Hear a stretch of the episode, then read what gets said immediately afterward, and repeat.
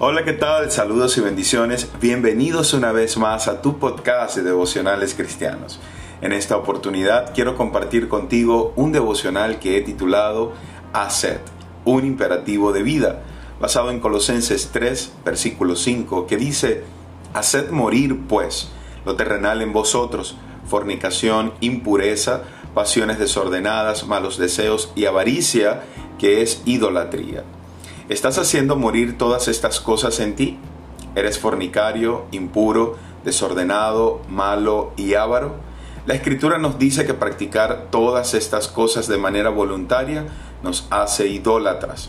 Podríamos decir que somos cristianos, que vamos a la iglesia, que conocemos algunos versículos de memoria, que cantamos alabanzas, pero estar dominado por pasiones, eso no muestra el fruto de una verdadera vida en Cristo. Por eso, el autor exhorta a hacer morir todas esas cosas que llama terrenales.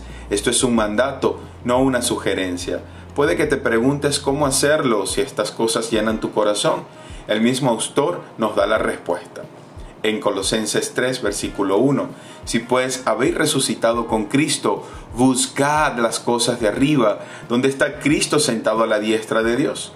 Buscando las cosas de arriba, las celestiales, obedeciendo su palabra, predicando y viviendo las verdades del reino.